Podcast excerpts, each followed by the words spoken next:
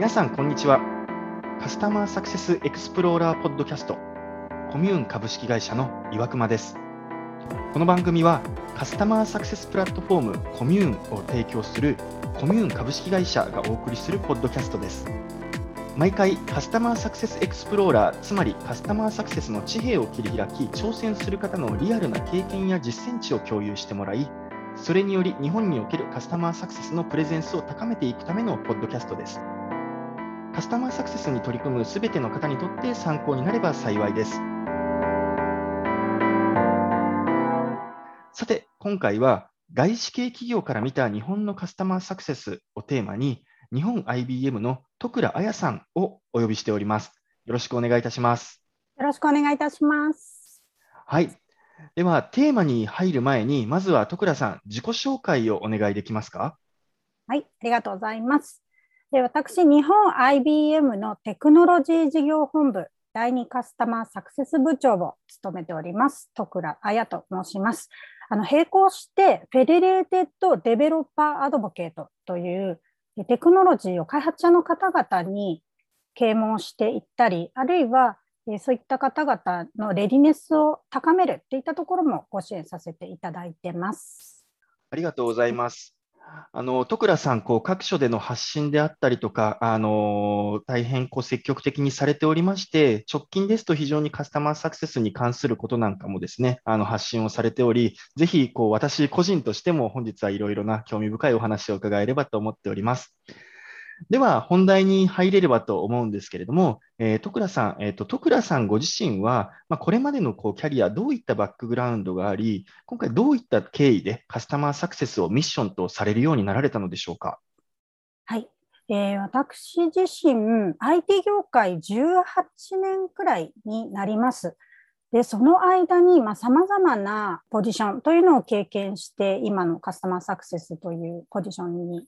たどり着いてます。もともとはですね、サポートセンターで購入いただいた製品のサポートをシステムエンジニアという立場で、まあ、お客様をサポートしていくということを行っており、その後にセキュリティに魅了されまして、えセキュリティ系のシステムエンジニア、はいはい、そして、えエンジニアをしていたときに、その製品自体のライフサイクルといったものをもう少し理解していきたいなということで、マーケティングのポジションも経験しました。お大きくそこでこう変わられたんですね。そうですねあの製品との向き合い方というのが初めはテクノロジーカットで入っていきやはりあの、マーケットシェアっていったところをやはり理解した上で、まあ、どういう背景でそのプロダクトが生まれてそしてどういう機能強化が優先的に実装されて、そこでまあお客様にどうアプローチしていくかっていうのはマーケティングをやっていた時に学んだかなというふうに思います。はい。ただですね、その後にですね、2010年あたりになって、クラウドというのがこちら聞かれている方の中でも、もう今だと当たり前になっているんですけれども、まだ当時、えー、クラウドって何っていうようなまだ浸透していない時期にですね、私自身もこのクラウドの世界っていったところに入っていこうということで、独学をしながら2011年にですね、マイクロソフトで、この時は営業として入社して、クラウドをお客様にどう使っていただくことで可能性が広がるかっていうのを経験しました。で、後にですね、半年後に今度はクラウドという世界、そしてまた自社製品をエヴァンジェリストというロールで世の中に広めていくというようなことを経験し、その後ですね、あの今の IBM に入社してデベロッパーアドボケートという、このデベロッパーアドボケートもエヴァンジェリストと非常に似ているんですけれども、まあ、技術を広めて、アドボカシーですね、要はもっともっとお客様に寄り添って製品をお客様の目線でどういうふうにデプロイしていったらいいかっていったところを伴走するようなことを行っていました。で、カスタマーサクセスになったのは今年のですね、2021年1月からになります。なるほど。ありがとうございます。これはそのカスタマーサクセスにピボットする、職種をピボットするというのは、こう、社内での何か大きな動きであったりとかがあって、あのこっちをやってくれないかみたいなお話になられたんですか？まさにその通りでして、はい、えー、IBM では今年グローバル規模でカスタマーサクセスといったところをもう少し強化しましょうということで、えー、日本 IBM の中でも新たにこのテクノロジー事業本部の中にカスタマーサクセス部という部門を立ち上げまして、そこで CSM ですね、カスタマーサクセスマネージャーというテクニカルロールなんですけれども、そういったポジションがオープンになったというところで、そこに入って、まあ、カスタマーサクセスと、まあ、出会いながらですね、えー、私自身ですね、このカスタマーサクセスっていうものに関しては、デブレルの一環だと捉えているという背景もあり、そのポジションについたという背景があります。はい。なるほど、なるほど。で、ちょっとデブレルに関してあの補足をしますと、これ Developer Relations の略語でして、よくパブリックリレーションですね、PR って呼ばれている広報活動をされている企業様多いと思うのですけれども、最近そのパブリックではなくてデベロッパー向けにリレーションを企業はどんどん推進していくというようなことにも着目しており、IBM でもですね、テクノロジーをやはりパブリックの方々に知ってもらうということも大事なお仕事なのですが、やはりデベロッパーの方々と一緒に競争していくっていうようなところも非常に力を入れていますので、そういったデブレルというのをデベロッパーアドボケートというのは、まあ、購入前、購入後、両方の視点でこう広めていってたんですけれども、やはりぐっとですね、もっともっと解像度を上げてお客様に寄り添っていこうとしたときに、やはりカスタマーサクセスのポジションが一番適しているかなということで、私自身もあの納得してですねこう、こういった新しいえロールにチャレンジしてみようということで、ロールチェンジをしたという経緯があります。なるほど、なるほど。ありがとうございます。あのデブレルの点で言うと、徳倉様、あの小島さんたちとこう著書を出されてたりもあって、こうこのあたりもですね、あの個人的にはひあの詳しくこう伺いたいなと思うんですけれども、あのちょっとまたそれは別の機会で、ぜひ機会をいただければと思っておりまして、今こう、IBM さんでもグローバルでこうカスタマーサクセスに力を入れていこうという形でこう方針、舵を切られているとのことだったんですけれども、こう外資系企業の日本法人でカスタマーサクセスに取り組まれている中で、ヘッドクォーターだったり、グローバルと比較した時のこう日本のカスタマーサクセスの特徴みたいなもので、こう何かお感じの部分ってございますか？はい。えっと、大きくは3つ私の中では、まあ、特徴的であり、あの一部課題かなというふうに捉えていることがあります。まず一つ目が、はい。あの日本の企業様の中では、開発だったり、また自社内でいろんなこうインフラなどを独自にこう持っている企業というのは限られていまして、要はそういったところを割とこう業務委託であったり、あるいはグループ会社の中で運用管理するというような、まあ、体制ですかね。っていうのが、割と要は自社内でそういったエンジニアを抱えていないという、え会社様も、まあ、他の国と比べると非常に多いなというところがあります。で、二つ目が、まあ、それに伴って、え販売パートナー様に加えて、まあ、SI って言われている SIR の文化と言われているところで、はいはい、かなりカスタマーサクセスを推進する上で、まあ、関係する方々との連携の強化っていうところを推進する上で非常にですね、いろんな方々とのコミュニケーションが発生するというのはやはり日本の特徴だなというふうにも考えています。確かに、そうですね。はい。ありますね。はい。はい、あと最後3つ目は、やはりまだまだカスタマーサクセス自体が日本では浸透していないというところで、あの、まずお客様にファーストコンタクトさせていただく際には、カスタマーサクセスとはといったところからお伝えをしていき、合意形成をした上で活動するといったところがえありまして、その際になかなかですね、あの一度のご説明ではなかなかこう理解が難しいというケースもありまして、何度か、あの具体的にこんなことをできます、あるいはこういうご支援させていただきますというのを、えコミュニケーションさせていただきながらカスタマーサクセスマネージャーの役割を理解いただいたり、あるいは IBM が目指しているカスタマーサクセスというのをお伝えしているというような状況になっています。はいはいはいはい。あ、なるほどですね。あの、3点とも私もこう経験してきた中で、確かにな、そうだったなと、こう非常にこう首を縦にもげそうなぐらい振りながら伺ってたんですけれども、あの特に2点目のこう日本のこう SI 文化みたいなもので、こうステークホルダーがどうしても多くなってしまうとか、なんかそれに起因した難易度の高さみたいなのは、あのすごくありますよね。そうですね。なんか業務プロセスをこう変革したくて話してるのに、それはもうあの SIR と話してとか、あとこれ多分なんかおっしゃった3点目と関連するポイントなんですけれども、あのご提案をして、ぜひこれをやっていきましょうとご案内すると、え、やってくれるわけじゃないの？みたいな。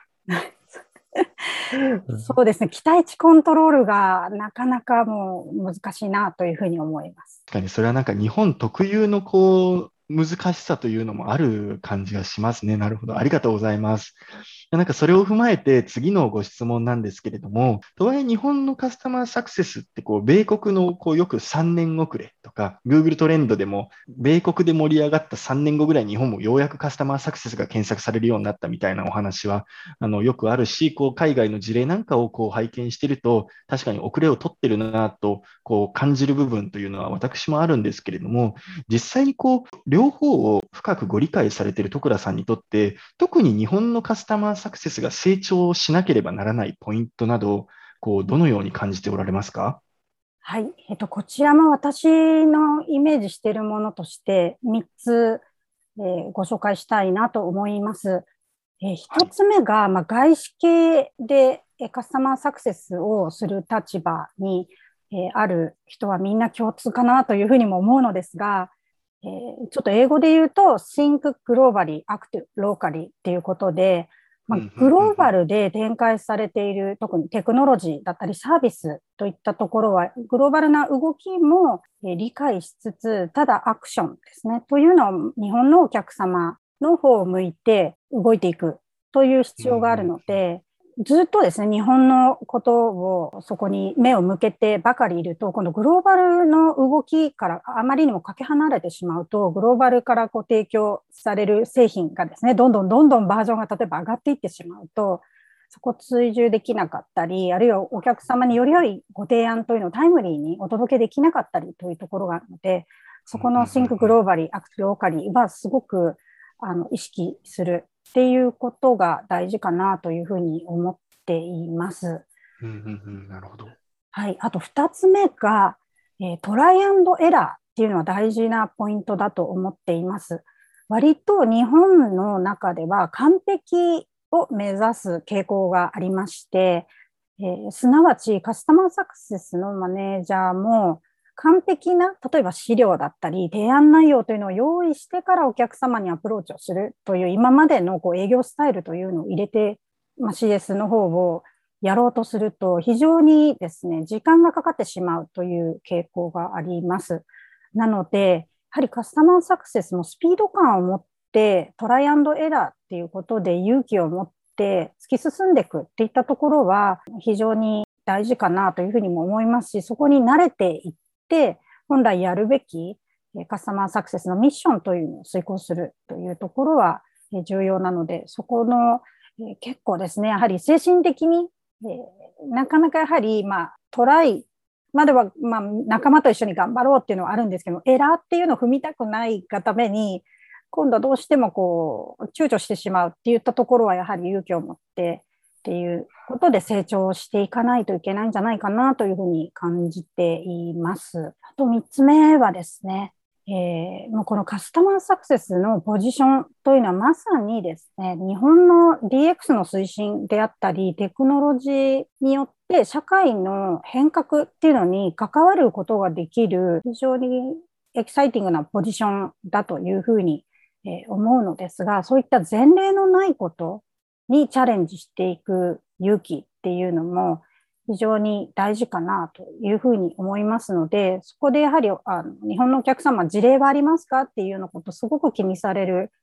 ケースも多いのですが、そういったところはカスタマーサクセスがむしろ自分たちでどんどん日本で世界初、あるいはもう業界初の試みっていったところをやっていくっていうことをチャレンジする、えー、そういったところを意識して動くっていったところを磨いていくっていうのは必要かなというふうに思っています。なるほど。ありがとうございます。あの、これも3点ともすごくなるほどなと思ったんですけど、確かにこうとあの2点目、3点目でこうトライアンドエラーをするためには、ともすると,、えーと、しっかりと提案を作る余裕であったりとか、こちらでボールを持てるターンの長さが短くなるので、こう場合によってはお打ち合わせの場での即応性であったりとか、えっ、ー、と、そこで提案の、こう、初期仮説が出てくるときの初期仮説の精度の高さみたいなのが問われるので、こう、ビジネスパーソンとしての、こう、ベースの力、自力みたいなものが、こう、すごく問われるポイントだなと思いましたし、なんかそういう意味でも人材のレベルみたいなのは、こう、確かに上げていかないといけないなというのは、あの、私もすごく、こう、実感をしているポイントなので、なるほどなと思いましたね。あと3点目難しいですよね、本当に。そうですね。ただこれはもう達成できるとすごく、はい、あの人生経験が豊かになるというかですね、はいはいはい、カスタマーサクセスを通じて実現できることってお客様のサクセスだけではなくて、ま、巡り巡って自分自身の、はい、えー、ライフ・オブ・クオリティっていうんですかね。自分たちの生活もより良いものにするっていうことができるので、うんうんうん、はい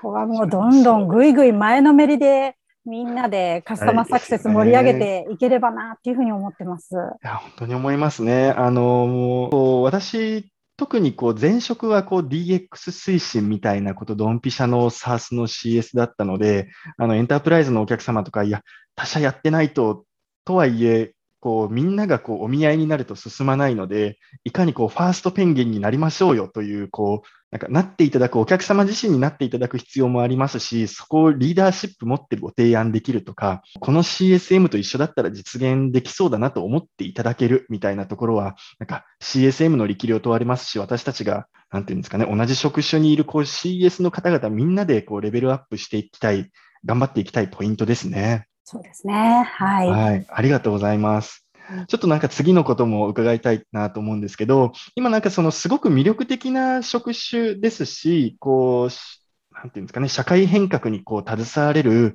という点で、少しずつこう CSM やってみたいですみたいな方ってこう増えてきたなと思ってます。こう実際に先日も求人めちゃくちゃ増えてますみたいなニュースが出てたと思うんですけれども、ツイッター等でもこう徳倉さんもおっしゃいましたし、こう私も常々思ってる、こう関わるプロダクトの特性とか、えっ、ー、と、なんだろうな、性質によって CSM に求められるこう要件、具体のスキルセットって大きく異なると思うんですけれども、一方でこう CSM やるんだったら共通でこれは必要だよという言えそうなスキルセットみたいなものってありそうですかね？つまり、そのどんな方がこう CSM を目指すのに適していると思われますか？私はですね、もう本当にこれもあの見方がいろいろあるので、えー、どういう CSM になりたいか、あるいは目指していくのがいいかっていったところ、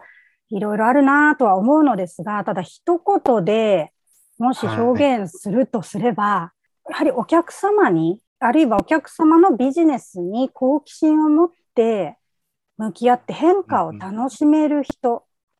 ていうのはもう必須条件じゃないかなというふうに思っています。はい、すごくいい言葉ですね。お客様のビジネスに好奇心を持って変化楽しめる。はいはいはい。なるほど。なんかその、徳田さん部長職として、こういろんなこう CSM の方をおそらく言うとマネージされたりとか、あるいはこう他社の CSM の方と出会われたり、情報交換されたりっていうのがあったと思うんですけど、なんか、やはりこの今おっしゃったビジネスに好奇心を持つとかって言ったところが重要だなと思われたタイミングとか、あるいはこういうこういう方はそのレベルが高かったなと思われたポイントみたいな何かありますか？はい、あの、いろんな方々と、まあ、コミュニケーションする中で、一番私は感じたのは、はい、やはり皆さんお客様大好き、製品大好きっていう方多いんですね。で、その熱量ですかね、熱量を持って、ただその製品も最近まあ、クラウドもそうですし、ソフトウェアの世界でもかなりバージョンアップ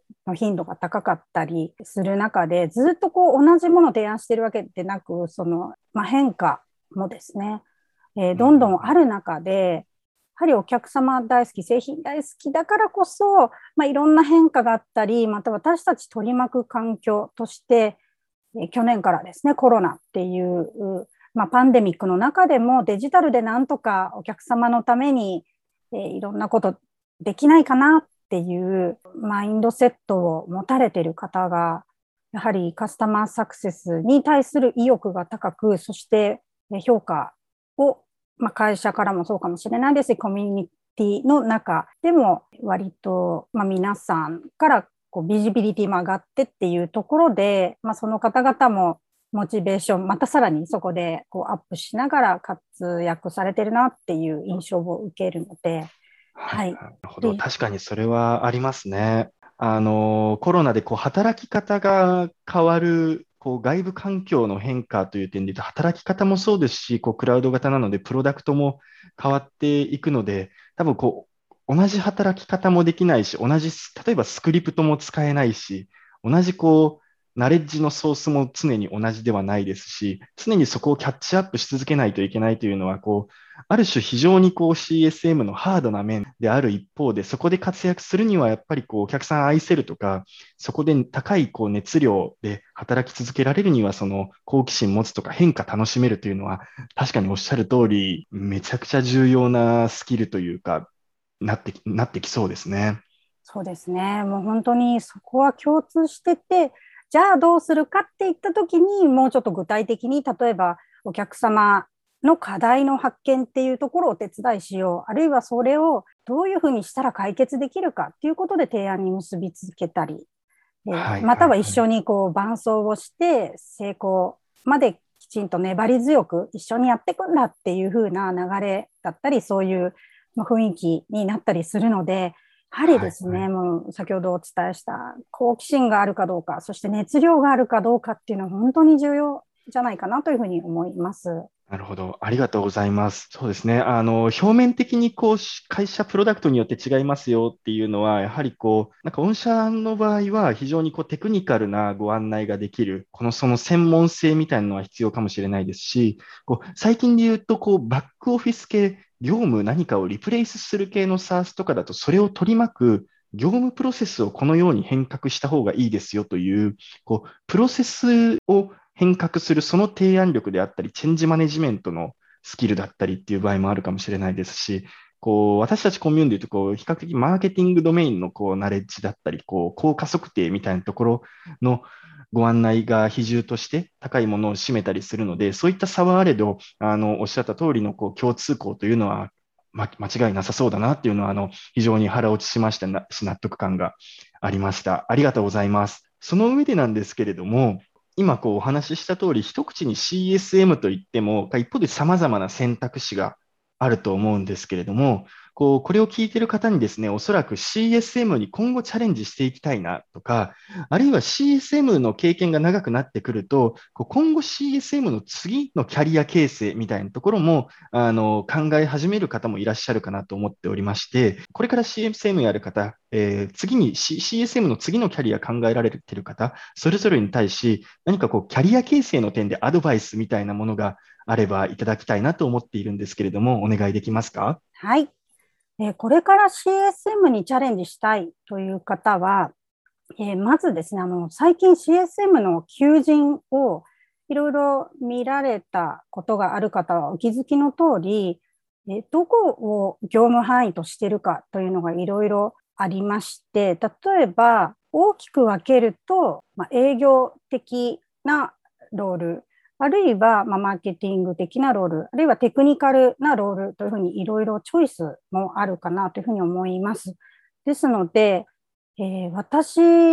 はですね、えー、まずそのキャリア形成を考えるときに、まあ、CSM バズっていたり、あるいはちょっとチャレンジしてみようかなっていう形であれば、まあ、あのジョブディスクリプションって言われている、まあ、その業務内容をしっかり見ていただいて、ご自身が今お持ちのスキルが活かせて活躍できそうだなっていうあのイメージが湧きそうなカスタマーサクセスにチャレンジしていただくか、あるいはもうちょっとステップアップして、今まではあんまりテクニカルな経験はないんだけれども、まあ、そこ今まで例えばこうテクニカルなものを取り扱ってた営業さんだったりマーケティングの方でカスタマーサクセスをまた違った角度でやってみようっていう方はまずはやはりあのチャレンジしてみるっていうこともおすすめだなというふうに思っています。あのというのもあの今私のチームでもですねいろんなバックグラウンドの方が所属して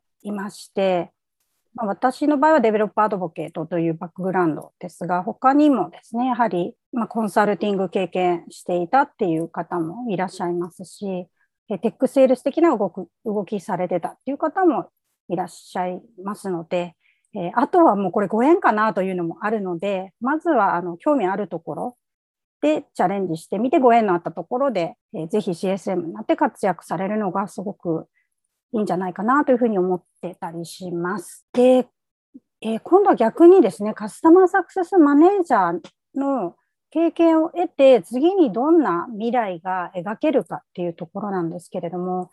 え、これはもう本当にいろんな可能性があるなというふうに私自身思っています。え、そのどういったカスタマーサクセスの業務を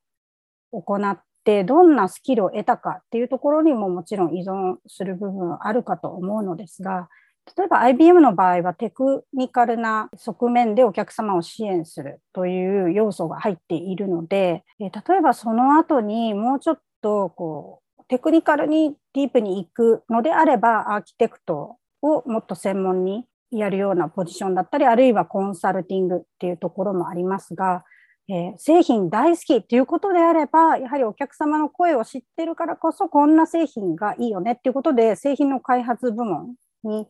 行くっていうような、え、チャレンジも道としてはあるかなというふうに思っています。でまたですね、やはり CPKO っていうような道もすごく可能性としてあるんじゃないかなというふうに考えていまして、まあ、カスタマーサクセスに求められるスキルっていうのがそれだけいろんなこう要素が含まれてるからこそですね、もっと視座を高めて、まあ、経営に直接関わるようなキャリアっていうのも CSM を経験して、そこで培ったですね、経験っていうのはあの十分活かせるかなというふうに思っていますので、ちょっと簡単な言い方してしまうと潰しが効くというかですね、はい、はい、はい、い。ろんなことにまたそこで次のステップっていうのを見出すこともできると思いますし、あと自分自身で今ない仕事っていうのも作っていくっていうの人も現れるといいんじゃないかなっていうふうに私は思ってます。なるほど。ありがとうございます。あの、確かにこう、そうですね、ポスト CSM キャリアみたいなところで言うと、こう、正直本当に何でもできそうだよなという実感はありますよね。あの、プロダクトのことを一番よく知ってるし、どういう方にどどうやって使ってもらえるのかというのを一番こう知っているのは CSM なので、おそらくこうトップセールスもう一回目指すぞってなった時にはすごく高いパフォーマンスが発揮できそうですし、こうプロダクトを作るといったところにもいけますでしょうし、あの経営陣にしっかりとこうロールを上げていくみたいなこともできそうですし、あのなんですかね、よくこうキャリアの中継地点という表現をされている方がいらっしゃってなるあの本当にそうだなと思って私パクってるんですけれども。なるほど。はい。まあ、何何でもなれるというのはすごく CS のキャリアっていうのは魅力的な理由のこうすごく一つだなというのは思いますね。なんかこれからこう CSM になるぞっていう方も、なんかゆくゆく中長期のキャリアビジョンとしてこうなりたい。で、そこになかなか一足飛びで行くのは、こう、まあ、なんか会社の判断としても、ご自身の経験としても、こう、距離があるなというのであれば、まずはこう、しっかりとこう、なんていうんですかね、自力をつけるという点でも、CSM をこう通るみたいなのは、あの、非常にこう有効な選択肢になり得そうですよね。そうですね。はい。ありがとうございます。なんか特にこう、徳倉さんなので伺いたいんですけれども、こう、先進的なカスタマーサクセスの事例を身につけたいとか、こう、マーケットにおける市場価値を高めていきたいみたいなことで、こう私たちのような国内の SARS ではなくて、こう外資系の、あの SARS 企業であったりとか、インターネット企業で CSM をやってみたい。えー、外資系に挑戦してみたいみたいな方っていうのは、こう、本日お聞きいただいている方にもひょっとすると多いのではないかなと思うんですけれども、なんか、どうやったら、こう、外資系企業の CSM になれるとか、なんかそういうキャリア選定のチップスみたいなのがあれば、なんか伺いたいんですけど、ありますか？はい。あのー、やはりですね、すごく外資系で CSM 目指すっていうことは、日本にいながらグローバルのチーム、あるいはグローバルのチームメンバーを通じて世界を見るっていうことができます。それになるためにはいろんなところでもちろん求人情報というのが出ているのでそういった場合によってはですね日本語の求人サイトだけでなくって英語で求人サイトが出ているというケースも最近出てきていますので、うん、IBM の場合は日本語英語両方で、えー、出ていたりしますが、えー、そういった、まあ、グローバルのカスタマーサクセスがどんな動きをしてたり、えあるいはグローバルのカスタマーサクセスが入っているコミュニティとかにもちょっとアンテナを広げていただいて、でネットはい、ネットワークを広げていただくっていうのが一つあるかなというのもありますし、あと、やはり、まあ、グローバルの動きを一番知る上で、例えばなんですけれども、私の場合は LinkedInをですね、使って、えー、そこでカスタマーサクセスっていうようなキーワードで検索すると、本当に様々なカスタマーサクセスの仕事されている方々の検索もできますし、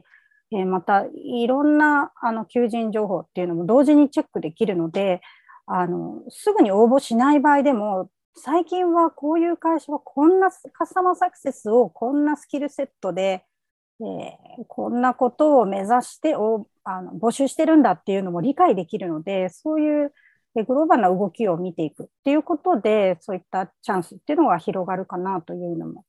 あります。ありがとうございます。確かにこう、海外の、えー、CSM、カスタマーサクセスの求人こう見に行く、JD 見に行くというのは、あの、すごく良さそうですね。あの、求職者の方じゃなくても、私も実はこう、組織づくりしていく上でどういう人を採用ターゲットにしたらいいんだろうとか、どういうジョブディスクリプションを書くと、求職者の方に刺さるんだろうみたいなために、海外の SARS の JD を見たりとかっていうのは、あの、よくやるので、もうぜひですね、そう採用したい側の方も、あの、今の徳良さんのお話を参考にしていただけると非常にいいのではないかなと思いました。あちなみに徳良さん、あの、IBM さんは徳良さんの直轄とかでこう CSM の募集だったりとかってされてるものなんですかはい。あのですね、IBM は今年、なんとグローバルで1000人のカスタマーサクセスマネージャーを配置しようということを、はい、はい、目指しておりまして、絶賛ですね、私のチームもカスタマーサクセスマネージャーということで、まあ、一緒にお客様の成功、そして未来っていうのを競争していけるメンバーの方、募集しておりますので、よろしかったらツイッターなどでえー、情報発信もしておりますので、見ていただけると大変ありがたいです。素晴らしい。ありがとうございます。いや、これはすごく魅力的で、こう、皆さんすぐこう、フォローしに行ってしまうんじゃないかなと思うんですけど、ちなみに、ちなみにどういう方が欲しいとか、どういうバックグラウンドの方だと、こう、相性良さそうみたいなのってありますか？そうですね。やはり、あの、繰り返しになりますが、テクニカルな部分でお客様のカスタマーサクセスということを実現していきますので、例えば、ま、エンジニア職経験されてる方、あるいは、ま、テクニカルなという中でも、例えば、ま、クラウドであったり、あるいは、えー、他にもですね、最近だと、え、コンテナって呼ばれているようなテクノロジー、あるいはまコンテナではなくてもソフトウェア製品の何かデリバリーに携わっていらっしゃる方、もしくはまプロジェクトマネージャーっていうような方などは相性が良いかなというふうに思います。なるほど。ありがとうございます。はい、ぜひ、こう、ご興味ご関心持った方は、あの、徳田さんの、えー、ツイッターのフォローであったりとか、あの、ご質問等いただければと思っております。はい。では、えっ、ー、と、少しお時間も、あの、ここで来てしまったので、本日伺いたかったところですね、あの、以上とさせていただければと思っております。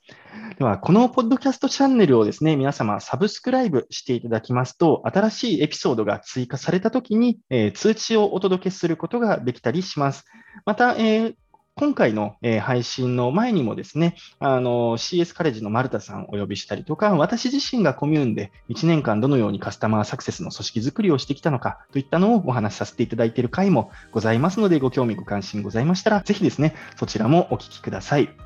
また、えー、私、コミューン岩熊のツイッターやコミューン株式会社のツイッターのフォロー、および本日ゲストとしてお越しいただきました徳倉さんのツイッターもぜひフォローをお願いいたします。では、徳倉さん、本日はお忙しいところお時間いただきましてありがとうございました。ありがとうございました。